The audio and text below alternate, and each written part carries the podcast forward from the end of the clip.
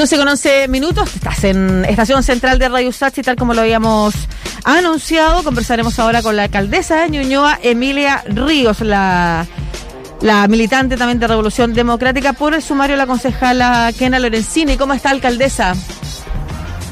Hola, Lucía, muy bien, muchas gracias. Gracias por la invitación. Muchas gracias a usted también por contactarse con nosotros. Eh, primero, está en su municipio, me imagino ha sido un trabajo, ¿cómo ha sido el trabajo de instalación además? Aprovechando el verano también que permite quizás eh, concentrarse eh, en algunos focos que no son de tanta urgencia, está más desocupada la comuna y eso me imagino que también permite eh, avanzar en algunos planes para el año.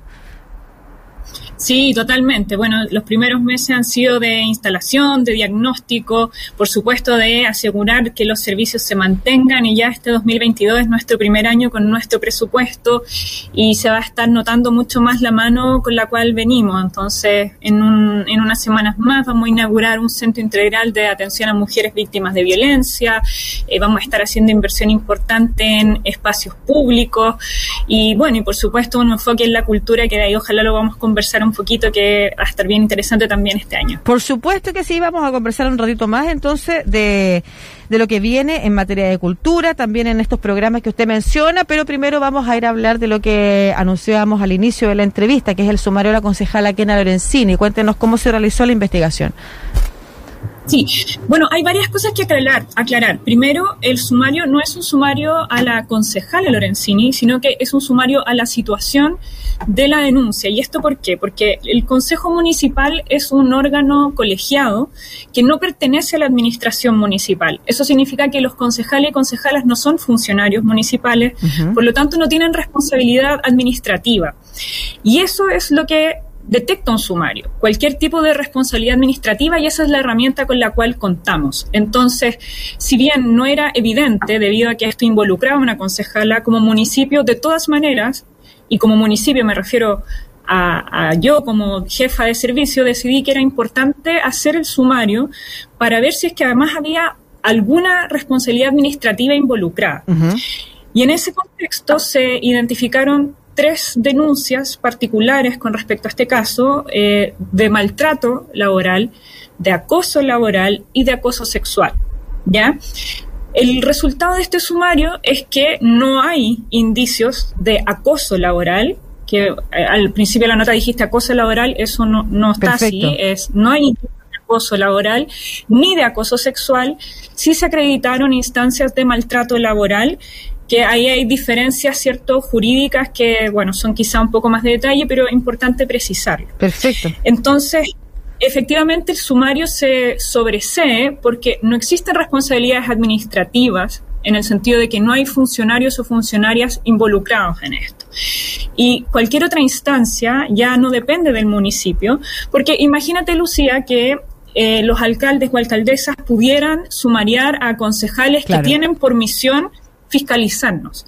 Sería súper complejo. Entonces yo no puedo estar como alcaldesa diciéndole a los concejales te tienes que ir o te voy a castigar en tu dieta, porque yo no soy su jefa. Es así de sencillo. Entonces es una autoridad política y por lo tanto ahí eh, existen otro tipo de responsabilidades, sin perjuicio de que para nosotros era muy importante poder resguardar, tomar ciertas medidas eh, como por ejemplo el traslado de la denunciante, eh, separarlas completamente de sus funciones, que la persona que hizo la denuncia estuviera en buenas condiciones laborales, con funciones acorde a su profesión, eh, si bien con todo lo complicado que ha sido, ¿no? Y lo, y lo difícil que es enfrentar una situación así. Uno jamás quisiera tener que abordar una situación de maltrato laboral ni de acoso, pero quiero transmitirle a la comunidad ñuñoína de que actuamos poniendo recursos a disposición, poniendo además em, celeridad a esto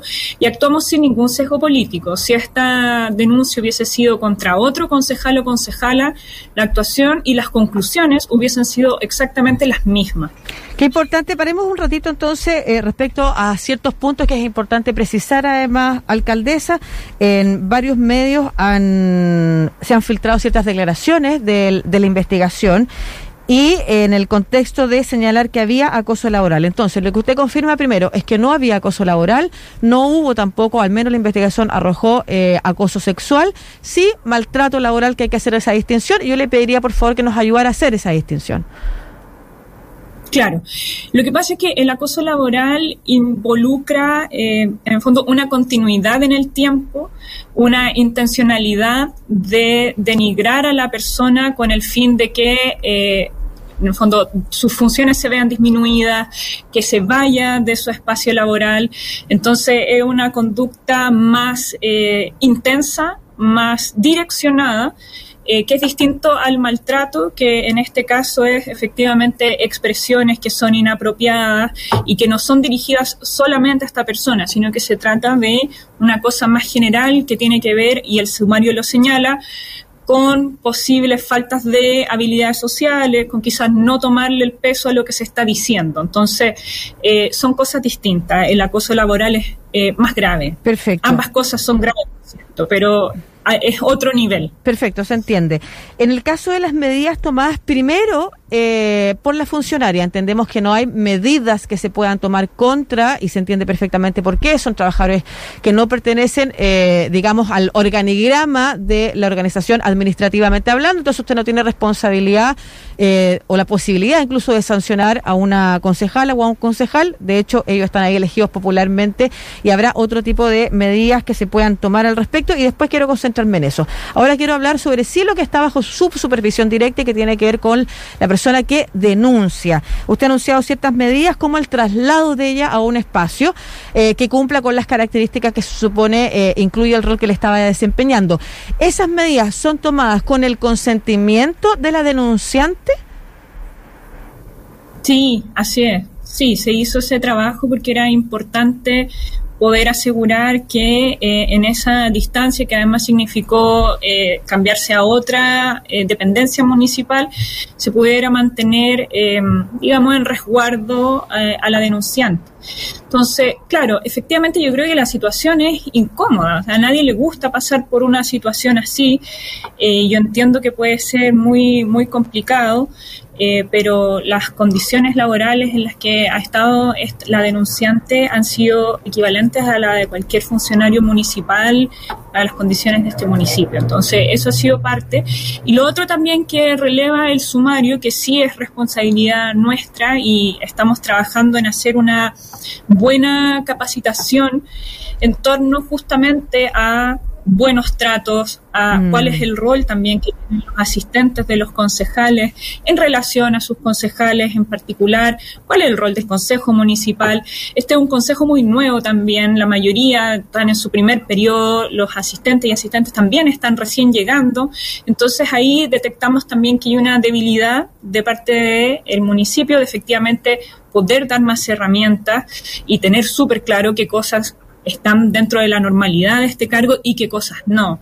Eso es algo que queremos apoyar y estamos trabajando ya en eso. En ese contexto, los y las concejalas eh, de Ñuñoa están dispuestos a trabajar en el perfeccionamiento de las o en el mejoramiento de eh, las formas de trabajo, las formas de relacionarse y en particular la concejala Lorenzini ha expresado algo respecto al sumario. Sí, yo no, no, he, tenido, no he estado en contacto con la concejala Lorenzini, la verdad.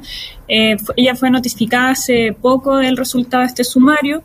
Eh, estamos también durante febrero en un periodo en el cual los concejales se toman eh, cierto tiempo de vacaciones, entre comillas, hay un distanciamiento, entonces la idea es que estas semanas podamos ir preparando bien esta capacitación, el, el, sumario además nos va a servir muchísimo para entender el contexto en el cual el Consejo ha vivido estas situaciones que además son de tensión, no solamente con la concejala Lorenzini, ha habido tensiones además de otros tipos. Entonces, estamos usando estas semanas para trabajar y durante marzo, cuando ya el Consejo retome eh, poder tomar las medidas. Yo estoy segura de que no va a haber problema con los concejales y concejalas. Qué importante lo que usted señala, alcaldesa, porque muchas veces hemos estado hablando esta semana también a propósito de bullying y de otras materias. Eh, claro, hay un tremendo error en las distintas organizaciones, instituciones, desde colegios hasta empresas, con intentar meter eh, bajo la alfombra eh, los problemas que se dan en ese sentido y que terminan afectando mucho más a las víctimas de, de algunos maltratos, en el caso de los colegios de bullying, que terminan siendo ellos los que finalmente tienen que abandonar el espacio o irse no voluntariamente, como en este caso donde se busca un espacio que sea más contenido para la persona que denuncia. Pero al mismo tiempo hemos señalado que también es muy importante trabajar con las personas que están siendo denunciadas, sean niños, niñas o adultos. O sea, qué importante es entender que hay eh, conductas que se pueden reparar, que se pueden enseñar, eh, que y eso en todo el contexto, cuando estamos hablando, por ejemplo, usted es feminista, eh, la violencia y las materias de género, la violencia machista, que también es algo que comenzamos, que conversamos al inicio en los titulares, sabemos que es importante también desde su visión política, es una de las materias también que usted relevó durante su candidatura y ha puesto, eh, a propósito del programa que nos anunció hace un ratito también eh, sobre la mesa de discusión, sobre lo que es importante para el municipio, y ahí entender que hay conductas eh, que es necesario reeducar, que es necesario eh, aprender, y ahí la visión de la municipalidad, como usted señalaba, si no hay posibilidades de sancionar, eh, capacitar en, por ejemplo, habilidades, buenos tratos, eh, maneras de relacionarse, es, es importante. Lo digo además en el contexto de eh, la concejala Kena Lorenzini, es una mujer que ha estado probablemente gran parte de su vida expuesta, o sea, en el mundo público, eh, se le conoce en distintos trabajos, no es que primera vez conocemos, no conocemos su trayectoria, y tengo entendido, no sé, corríjame usted, que es primera vez que se enfrenta a una denuncia de este tipo, por lo que suponemos que tal como usted señalaba, es una conducta que eh, de pasar por una capacitación, al igual que todos eh, los y las concejales y ojalá en las distintas instituciones públicas, eh, es posible de reeducar. Yo creo que es súper importante lo que tú planteas, porque además vivimos en momentos en los cuales efectivamente estamos eh, muy conscientes, y eso está fantástico, muy conscientes de que necesitamos un buen trato, de que eh, maltratar, de que abusar del poder es algo que no se puede hacer. Pero por otro lado vivimos en una cultura que sigue siendo tremendamente autoritaria, sigue siendo tremendamente machista, y a nadie le enseñan en ninguna parte cuáles son esas habilidades sociales, esas habilidades de trato, eh, y un poco cada uno tiene que aprender como puede. Y eso es una cuestión que a mí desde este municipio me importa mucho que vayamos transformando. Y se ven distintas cosas. ¿ah? Por ejemplo, a mí me pasa harto que a veces funcionarios eh, me preguntan de muy buena fe, eh, alcaldesa, tengo este problema, ¿qué hago? Y, y, claro, y uno dice, ¿qué hago? Denota que hay una jerarquía muy, muy eh, metida en la cabeza, porque en realidad lo quería en una relación más horizontal. Alcaldesa, tengo esta situación. Yo creo que lo mejor sería claro. actuar de tal y tal manera. ¿Qué opina usted? Y ahí tenemos una conversación y llegamos a la mejor conclusión. Mm. Pero eso es un cambio cultural que dentro de un municipio también es muy importante de tener porque no estamos acostumbrados como sociedad. Y duele, y duele cuando nos encontramos con este tipo de situaciones. Son complejas, pero también merecen ser tratadas con seriedad, eh, en la medida, pero tampoco sin exagerar, porque creo que acá lo que está detrás es que efectivamente las personas no reciban maltrato, que quienes lo han recibido puedan tener eh, algún, alguna reparación o vías de salida para salir de esas situaciones y quienes, quienes en realidad no tienen las herramientas que las aprendan. Mm. Porque eso de verdad no es algo que, que está naturalizado, no está suficientemente desarrollado en nuestro país. Claro, y evidentemente venimos todos siendo educados y creciendo en una cultura, como usted señala, con una estructura autoritaria, vertical, machista, heteronormada. Estamos todos en proceso de aprendizaje y probablemente nos vamos a encontrar con comportamientos que en nosotros mismos deben cambiar y ser conscientes de aquello es es importante y tenemos las instituciones además de la mano apoyando con la con la reeducación en la que todos y todas formamos parte además, no solamente para ellos, para los funcionarios, sino que usted como alcaldesa, las y los concejales, los funcionarios en general eh, puedan participar en esta institución o en otra es es súper importante y probablemente va mucho más crecedor que intentar poner los problemas bajo la alfombra o que simplemente sancionar. Quiero pasar, ya que nos queda poquito tiempo de entrevista alcaldesa, eh, a otras materias. Estamos con la alcaldesa de Ñuñoa, eh, Emil, Emilia Ríos niños y quiero conversar sobre. Después voy a hablar del panorama de cultura que me gustaría eh, que usted mencionara, como señalaba al inicio, que tiene ganas de contarnos. Quiero pasar a dos temas que a nosotros nos han importado mucho, que tienen que ver con el regreso en marzo, posiblemente, a las clases presenciales y, por supuesto, está acompañado un proceso de vacunación importante. ¿Cómo está ese proceso de vacunación en Ñuñoa? Sí, mira, la verdad nosotros en Ñuñoa vamos muy, muy bien. Tenemos las cifras más altas, por sobre el 95% de vacunación en los grupos etarios va cambiando un poquito, con los niños más pequeños vamos más atrás porque empezamos después, pero vamos muy bien. Nosotros hemos optado por una estrategia de tener dos centros de vacunación, eh, un centro especial para niños y niñas que está adaptado, que tiene eh, incluso actividades recreativas para cuando los niños tienen que esperar, estar ahí la media hora que tienen que esperar después de la dosis. Ay, pobrecito, ahí me están mostrando una imagen con un niño. pero, está bien. Eh, entonces ha funcionado muy, muy bien. Eh, y de hecho, cuando uno mira en, la página, hay una página que está disponible parte del Ministerio de Educación donde los apoderados pueden ver eh, por colegio y creo que incluso por curso el avance en los esquemas de vacunación y en realidad vamos, vamos muy bien en ese sentido y creo que obviamente habla bien de nuestra gestión, pero también de la preocupación de padres y apoderados por darse el tiempo y eh, proteger a niños y niñas con la vacunación. ¿Y cuáles van a ser las medidas que se tomen para los colegios eh, y liceos asegurar el regreso presencial, ojalá lo más masivo posible? Sí, o sea, acá los niños y niñas a donde voy, y estoy harto en terreno, suplican por volver a clase y creo que se ha notado muchísimo eh, esa falta en los niños más pequeños en temas de socialización, eh, bueno, en todos en realidad, a todas las edades. Imagínate lo que es estar dos años, dos años tan importantes de la vida en tu infancia o adolescencia aislado, es muy duro y bueno, vamos a tener que hacer muchos esfuerzos también para ir recuperando esos aprendizajes. Entonces, claro, yo creo que ahora tenemos que pasar una etapa en que la presencialidad sea la norma y al mismo tiempo tengamos eh, protocolos que nos permitan actuar rápidamente en caso de que tengamos una nueva variante, de que haya brotes quizá eh, que no que no sé, que nos sorprendan. Entonces ahí hay ciertas normativas, pero además hemos estado invirtiendo, por ejemplo, en em, algunas tecnologías como medidores de dióxido de carbono para los colegios que en el fondo nos permiten ir monitoreando el nivel de ventilación de las salas, que sabemos que es una cuestión crítica en los contagios. Em, para las escuelas especiales tenemos y jardines infantiles, hemos adquirido purificadores de aire que también permiten, ayudan a la ventilación cuando el tema de las mascarillas es más difícil. A veces tenemos chicos y chicas que tienen dificultades respiratorias, por lo tanto la mascarilla es más compleja en las escuelas especiales además de, bueno, todos los otros implementos que es alcohol gel, tomarse la temperatura, eh, entre otras cosas. Entonces, va, van, a, van a haber contagios, si es lógico. El tema es que podamos ir reaccionando a eso, irlo controlando eh, y que nuestra respuesta sea adecuada al nivel de riesgo que hoy tenemos. Y que la respuesta inmune, además de, de quienes se contagien, efectivamente sea alta debido a, al proceso de vacunación y el, y el plan completo. Eh, ojalá ese llamado también, entonces, a, a, quienes nos escuchan desde la comuna de Ñuñoa, a asistir a los centros de vacunación, a, a, avanzar sobre las dosis de refuerzo. Recordemos que ya partieron las dosis de refuerzo también.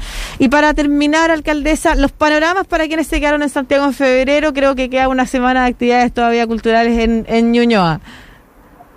Sí, así es. Mira, estoy muy contenta, muy emocionada porque desde el miércoles de la próxima semana hasta el domingo vamos a tener el primer Festival de la Comedia de Ñuñoa, que es un espacio que eh, va a reunir a humoristas, comediantes, eh, no solamente en shows, sino que también vamos a hacer talleres, eh, humor gráfico, humor infantil, vamos a hacer charlas, conversaciones eh, sobre el humor y la comedia, que creo que es un...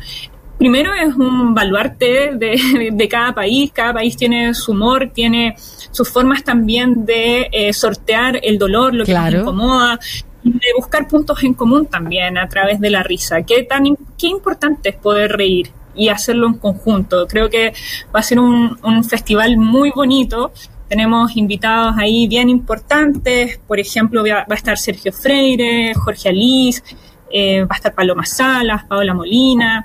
Entonces va a ser un espectáculo que además no va a estar en un solo lugar, sino que como ya está siendo tradición en esta gestión, estamos en distintos puntos de la comuna, en espacios abiertos, por supuesto, para ahí también resguardar las medidas sanitarias. Eh, así que, bueno, ahí están pasando el cartel. Sí, claro. Sí, va a estar del, del 23 al 27 de febrero. ¿Y dónde, esto es con entrada liberada? Con, ¿Hay que comprar la entrada? ¿Dónde se encuentra la información también? Sí, hay dos tipos de actividades para los shows que son en la noche, a las 9 de la noche, en los distintos espacios. Esos son con entrada liberada, sin inscripción previa. Va a haber eh, asientos eh, reservados, o sea, no reservados, sino que en el fondo se les va a dar prioridad a personas con problemas de movilidad, personas mayores, embarazadas. Eh, pero ahí no se requiere inscripción ni pago. Así que humor ahí al alcance de todo bolsillo. Y tenemos otras instancias que son las charlas y los talleres, que eso sí requieren inscripción previa porque ahí hay aforos más limitados. Eh, y ahí la invitación es a seguir las redes del municipio porque vamos a estar liberando los links de inscripción. Listo, pues muchas gracias por toda la información que hemos conversado con usted, Emilia Ríos, alcaldesa eh, de Ñuñoa, militante de Revolución Democrática, que tenga una excelente gestión, inicio de año y ojalá la tengamos pronto también para hablar de estos otros programas que tienen que ver con prevención de la violencia contra las mujeres, con también, por ejemplo, redes de apoyo a propósito de que necesitamos que más mujeres se reincorporen nuevamente al mercado laboral y el inicio de clases puede ser una, oportunidad para ello. ¿Qué vamos a hacer cuando haya mujeres que nuevamente tengan o cuente con la necesidad de, eh, de un sistema de cuidados? Y ahí sabemos que están trabajando en eso, así que esperamos más adelante nuevamente, alcaldesa. Un abrazo, muchas gracias. Muchas gracias, cuídate mucho. Chao.